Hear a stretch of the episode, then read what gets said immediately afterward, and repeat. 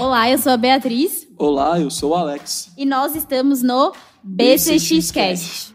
O sucesso duradouro está intrinsecamente ligado à qualidade dos relacionamentos que cultivamos e não a quantidade. Não interessa somente o rol de network, mas sim como vai ser o teu network, o que, que você vai é, fazer para manter e cultivar esse network, né? Em um contexto onde a negociação e a construção de parcerias duradouras tornam-se peças-chave para o sucesso dos dentistas, destacando que empresas que cultivam relacionamentos sólidos têm uma probabilidade 20% maior de alcançar o sucesso, como revelado pelo estudo da Harvard Business Review. Nesse episódio, mergulharemos no universo da negociação e relacionamento na indústria, explorando estratégias eficazes, construção de parcerias duradouras e experiências práticas compartilhadas pelo Renato Rizzi, com uma sólida carreira na área. Renato nos conduzirá por insights valiosos. É isso mesmo, Alex. E o Renato Rizzi, ele é National Sales Manager na Regener Biomateriais, cuja carreira abrange desde liderança em vendas até gestão estratégica. O Renato, ele tem um seu histórico notável e ele compartilhará suas experiências e visões sobre negociação e o relacionamento aqui no BCX Cash. Seja muito bem-vindo, Renato. Ah, o prazer é todo meu. É uma satisfação enorme estar podendo contribuir com a minha, o meu conhecimento, a minha liderança e alguns aprendizados do dia a dia. Muito bom, muito bom, Renato. Muito bom ter você aqui com a gente hoje.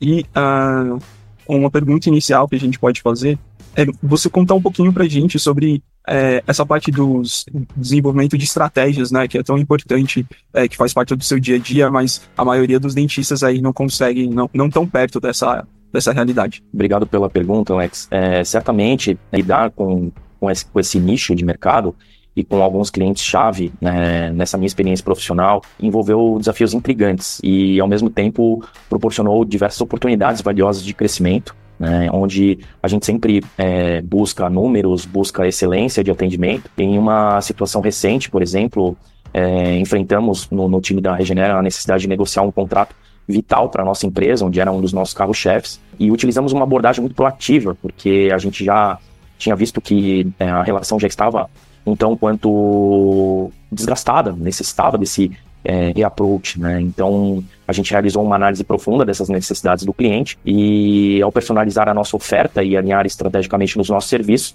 com os objetivos específicos do cliente, a gente conseguiu que não apenas manter o contrato, mas fortalecer significativamente nossa parceria. E essa chave, a nossa compreensão profunda da, dessas nuances do, do cliente-chave e a capacidade de, de nós se adaptarmos a essa nossa abordagem de negociação de acordo com suas expectativas e também demandas exclusivas desse cliente, como cada cliente tem a sua particularidade. Muito bom, Renato, muito bom. E Renato, deixa eu te fazer uma pergunta, agora trazendo um pouco para o mundo odontológico. Vamos ver se você concorda. Eu sou dentista de formação, mas eu tento sempre não pensar como dentista. Mas todos os dentistas que a gente recebe aqui na PCX, a gente vê uma grande dificuldade em relacionamento e liderança. Porque a nossa faculdade, ela nos doutrinou a sermos totalmente técnicos. Então, ser muito bom tecnicamente, nós não temos uma base de RH, como contratar, como lidar com o colaborador e até esse relacionamento com o paciente, onde às vezes ele nem tá buscando fazer uma realmente uma profilaxia, uma limpeza, ele, tá, ele quer desabafar. Como que você, hoje, com a sua equipe, aplica a liderança e esse relacionamento? Mas antes, você concorda com o que eu tô falando? excelente, Bia, excelente pergunta. É, esse é um dos pontos que eu acredito no cenário pós-pandêmico intensificou muito mais por conta também é, do atraso que a gente teve durante esse período é, de pandemia. E as pessoas é, estão cada vez mais aceleradas, sem tempo, é, os afazeres é, vão, vão se tornando um gargalo, né? E ao longo da minha carreira, essas, essas lições que eu aprendi, eu enfatizo a importância crítica do relacionamento nesse contexto profissional, realmente, propriamente dito técnico, né? Uma das experiências mais impactantes que eu, que eu tive foi perceber que o sucesso duradouro está intrinsecamente ligado à qualidade dos relacionamentos que cultivamos e não a quantidade. Não interessa somente o rol de network, mas sim como vai ser o teu network, o que, que você vai é, fazer para manter e cultivar esse network, né? E nesse sentido, é, o aprendizado sobre, é, eu, eu diria que num, num, primeiro momento a empatia é muito importante, você sempre se colocar no lugar do outro, essa transparência e construção da confiança no discorrer da, da minha carreira ela tem sido inestimável, ou seja, você precisa ter uma transparência na negociação, às vezes o não ele é inevitável, mas é importante ser dito, então descobri que o conhecimento técnico, embora essencial, ele é, é complementado e amplificado pelo fortalecimento contínuo desse relacionamento sólido. Então, os relacionamentos eles não são apenas transações, né? Elas, eles são o, os alicerces para a colaboração frutífera desse progresso mútuo, né? Não só da empresa, mas sim do profissional que está na ponta que vai utilizar esse produto na boca de alguém, né? Então, às vezes pode ser a nossa mãe, que assim, nós chegamos até você, Renato, achei super curioso, foi a primeira vez. Nós entrevistamos primeiro uma colaboradora sua. E a sua colaboradora que nos indicou. Eu acho isso fantástico. Porque é uma liderança onde você gera uma admiração.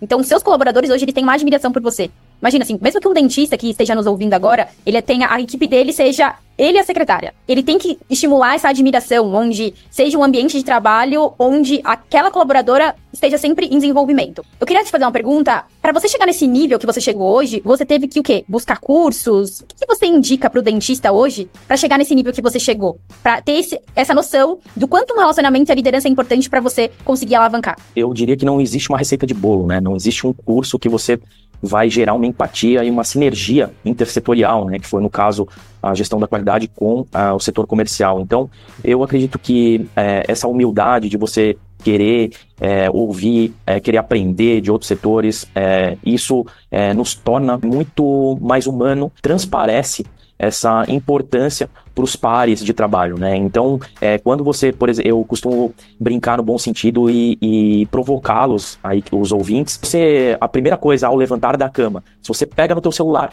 e dá uma olhada no WhatsApp para ver se tem alguma mensagem antes de dar bom dia para quem dorme do teu lado, alguma coisa tá errada na tua vida, tá? Então, é, por exemplo, assumir uma postura de uma de uma liderança numa reunião onde você coloca o celular mesmo virado de cabeça para baixo, já é um, um, sinal de falta de empatia. Então, coloque o celular no bolso, deixe no silencioso, demonstre aquela importância que você você vai transmitir para aquela pessoa que você está se comunicando. Então é um momento único. Então eu me preocupo muito, não só com o time é, interno comercial, mas também com a, a, os outros setores e clientes externos e internos, para demonstrar a importância que eles têm da fala naquele momento para mim.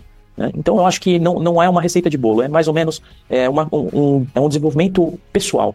Agora, é, indo um pouco para parte da negociação, e eu acredito que muitos dentistas vão clicar nesse nosso podcast para também entender um pouco essa parte. O que, que você uh, colocaria como um preparo antes de você iniciar uma negociação importante? Você relatou para a gente, né, agora na nossa primeira pergunta sobre uma experiência recente que você passou, mas quais são os pilares que você é, busca é, se preparar para trazer uma iniciar uma negociação importante?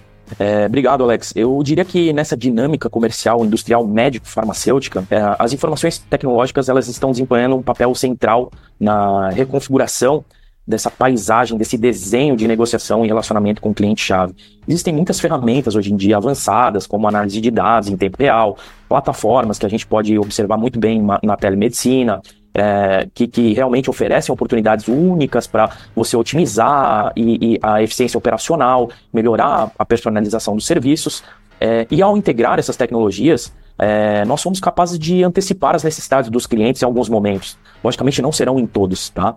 Mas é, podemos oferecer soluções mais ágeis, proporcionar uma experiência única que vai além da expectativa tradicional. Mas eu acho que o, o, a grande cereja do bolo é nunca esquecer é, de ter uma pessoalidade e não informatizar basicamente 90% da empresa, que eu vejo muitas empresas fazendo isso, desligando o setor comercial e robotizando tudo.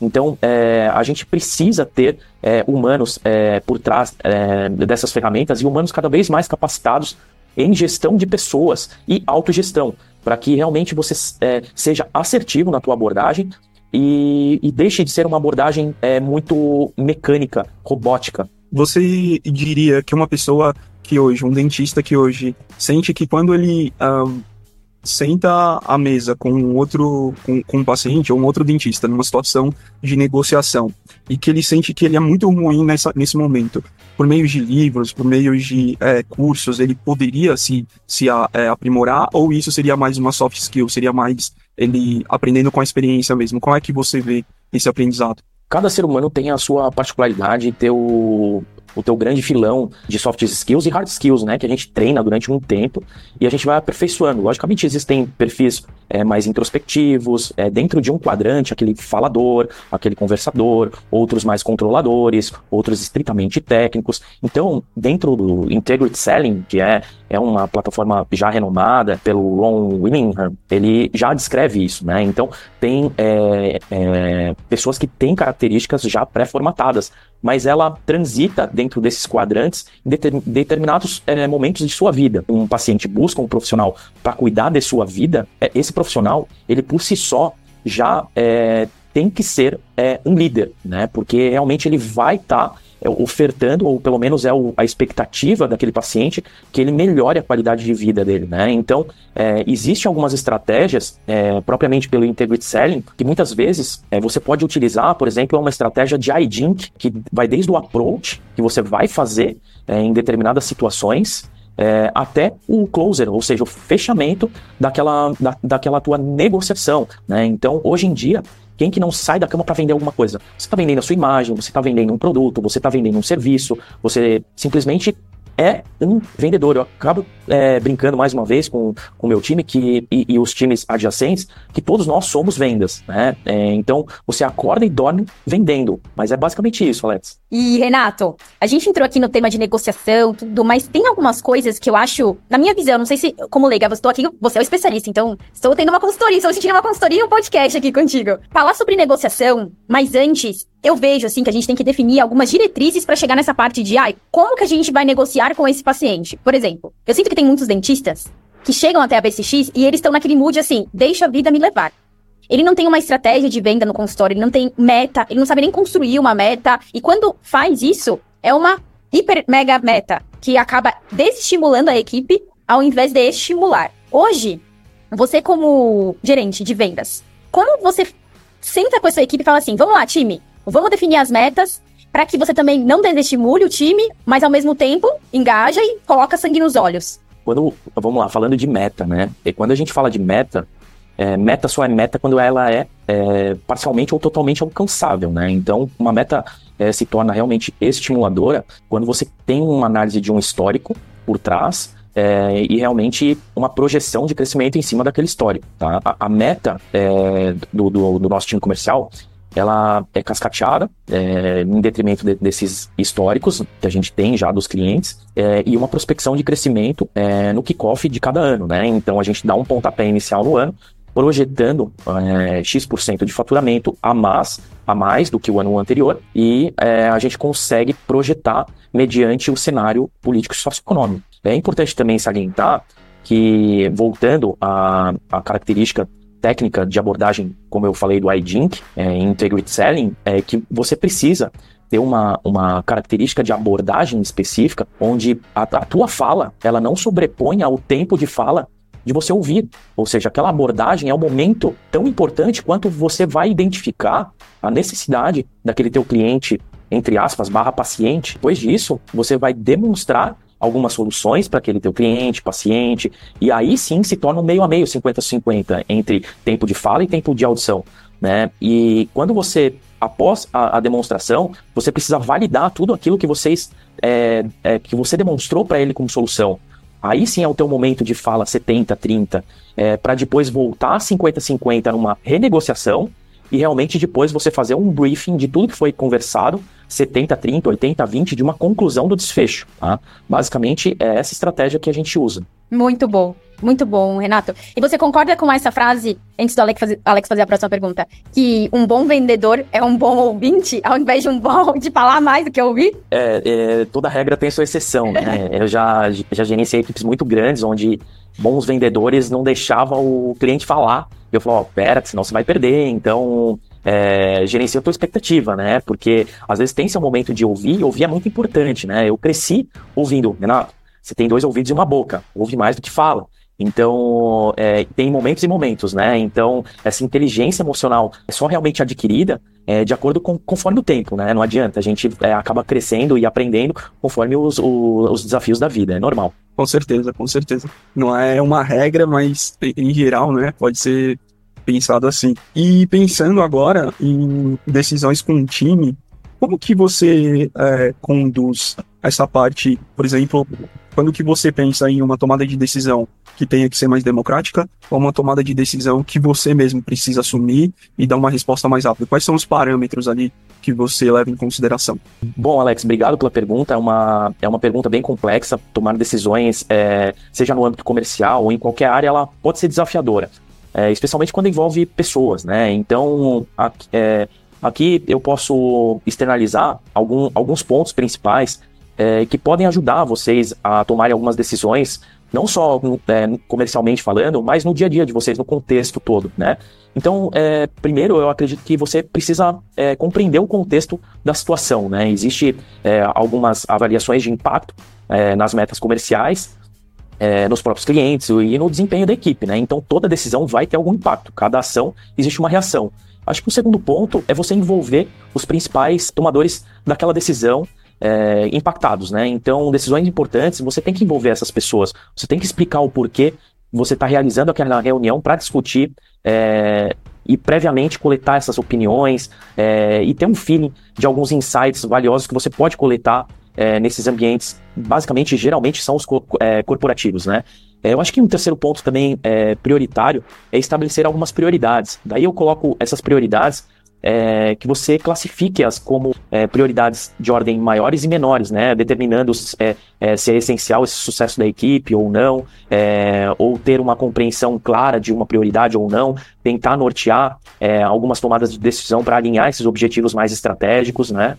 E eu acho que por último, você como líder, tanto do teu consultório, você como líder de uma equipe, de um time comercial, você sempre mantém uma comunicação clara e aprenda com experiências anteriores um, um, que esteja aberto a mudanças, né? Porque você tem que tem, sempre receber esses feedbacks. Então, para você estar tá aberto, você, você vai receber esses feedbacks.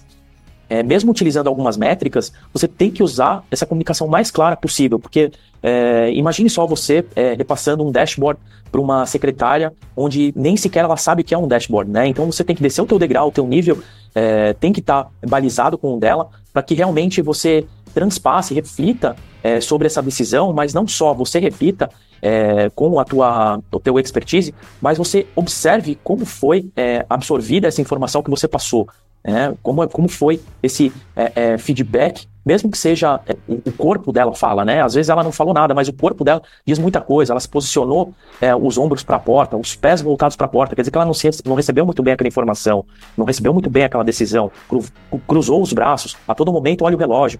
Quer dizer que ela é, tá, tem, tá, você está recebendo um feedback tão quanto negativo, tá? Eu acho que é isso basicamente, Alex. Muito bom essa sua linha de raciocínio e ela fala, dá para mostrar, mostra bastante na sua fala o quanto que você se preocupa com a equipe e o quanto que ela faz é importante aí para o sucesso né, da tomada de decisão, o direcionamento da empresa, muito legal.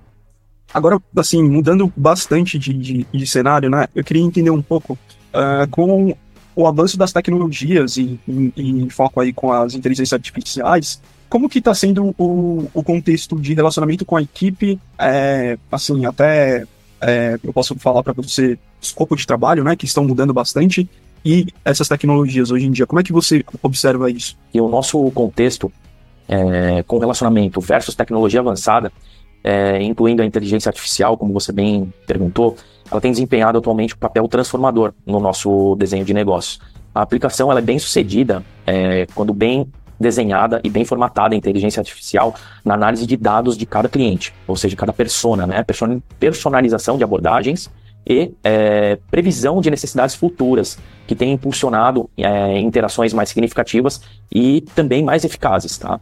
É, a automação é, de algumas tarefas que são rotineiras, é, geralmente elas permitem que a, que a equipe ela se concentre em atividades mais estratégicas, é, sobrando tempo para outras atividades que estão em gargalo, enquanto a inteligência artificial vai oferecer alguns insights, como eu falei no, na questão anterior, valiosos para a liderança tomar decisões e, e rumar é, continuamente é, uma qualidade melhor nas interações com os clientes-chave, é, desenhando, mostrando é, cada característica regional de cada cliente. É, isso a gente vê muito no marketing digital ele está sendo redefinido é, de uma maneira com, com, a, com as marcas se, se envolvem, se desenvolvem com, alguns públicos-alvo, com nichos de mercado muito específicos, né?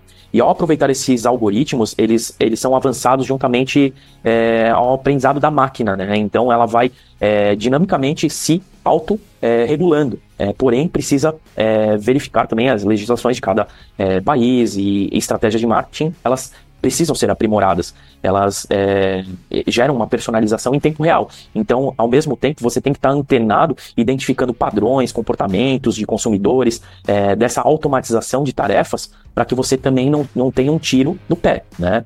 É, essa capacidade também da inteligência artificial de, de prever tendência e sugerir ajustes estratégicos em tempo real oferece para nós, atualmente, a Regenera, uma vantagem competitiva que permite uma tomada de decisão mais é, assertiva, ágil, dinâmica, um ambiente de marketing digital menos é, custoso e mais otimizado. Sucesso, Renato. E agora, para finalizar nosso podcast, eu quero que você deixe uma mensagem final para os dentistas que estão nos ouvindo. Uma mensagem onde você indique. O que, que você indica sobre essa parte de liderança e negociação. Qual é a maior dica que você daria para um dentista que está com muita dificuldade nessas áreas e que para que ele alavanque a sua carreira agora em 2024? Obrigado, Bia, é, pela pergunta. No cenário atual, assim, os dentistas que eu tenho é, contato muito estreito, eles enfrentam esse desafio de equilibrar a incorporação, inovação com eficiência operacional. E eu acredito que a chave é, é uma adoção de uma abordagem muito estratégica, poupando esforços, poupando forças, implementando tecnologias avançadas de maneira gradual e cuidadosa. É, tem muita coisa disponível no mercado, então pesquisem. É, por exemplo, sistemas de gerenciamento de consultórios, teleodontomedicinas, é, que, por exemplo, podem ser integrados é, para melhorar a eficiência sem comprometer a qualidade do atendimento, juntamente com produtos de alta qualidade, que é o que a Regenera, por exemplo, preza no mercado. A busca constante dessas soluções inovadoras, combinada com alguma abordagem pragmática para uma eficiência operacional, é, que, que, pode realmente permitir os dentistas é, que ofereçam um serviço de alta qualidade, diminuindo é, tempo cirúrgico, diminuindo reoperações. É, e, e, esse ambiente que vocês é, irão criar é cada vez mais digital e dinâmico. Então a gente precisa estar tá se readequando. É, por exemplo, o planejamento cirúrgico virtual que veio há pouco tempo, é, a, a mudando e auxiliou muito na precisão e agilidade do procedimento, focado na segurança cirúrgica, tanto para, para os profissionais quanto para os pacientes, né? Isso é muito importante, qualidade de vida.